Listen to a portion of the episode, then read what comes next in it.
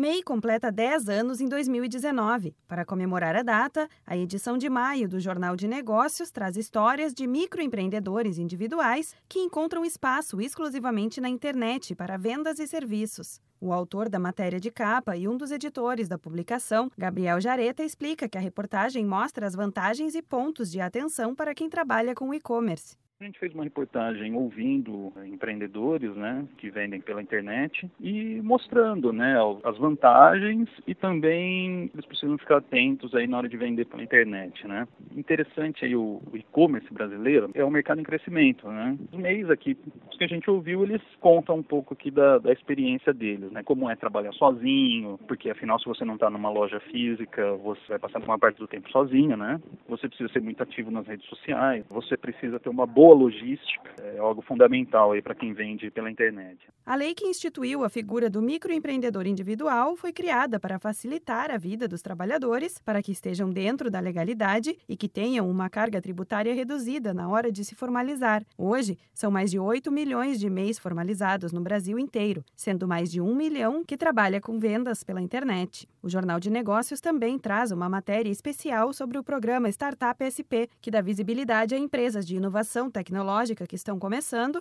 e também sobre o espaço de pequenas farmácias no mercado, com dicas de como se destacar diante das grandes empresas. Gabriel Jareta destaca que a revista sempre busca e prioriza histórias reais de empreendedores, para mostrar exemplos próximos que os leitores se identifiquem. Não é uma coisa só teórica, né? A gente vai ouvir empreendedores que passaram, né, por todas essas etapas, que estão começando, quebraram e deram a volta por cima. Gente que tinha uma ideia e não sabia muito como tirar essa ideia do papel e aí com a ajuda do Sebrae, com planejamento, conseguiu, né, transformar essa ideia num negócio. Eu acho que o jornal também ele é interessante para quem ainda não empreende, mas tem esse sonho de, de abrir uma empresa, de formalizar, né? Se você tem uma empresa e uma história legal para contar, pode aparecer nas próximas edições do Jornal de Negócios. É só mandar um e-mail para imprensa@sebraesp.com.br. Para ler a edição online deste mês, acesse issuu.com/sebraesp. Da Padrinho Conteúdo para a agência Sebrae de Notícias, Renata Kroschel.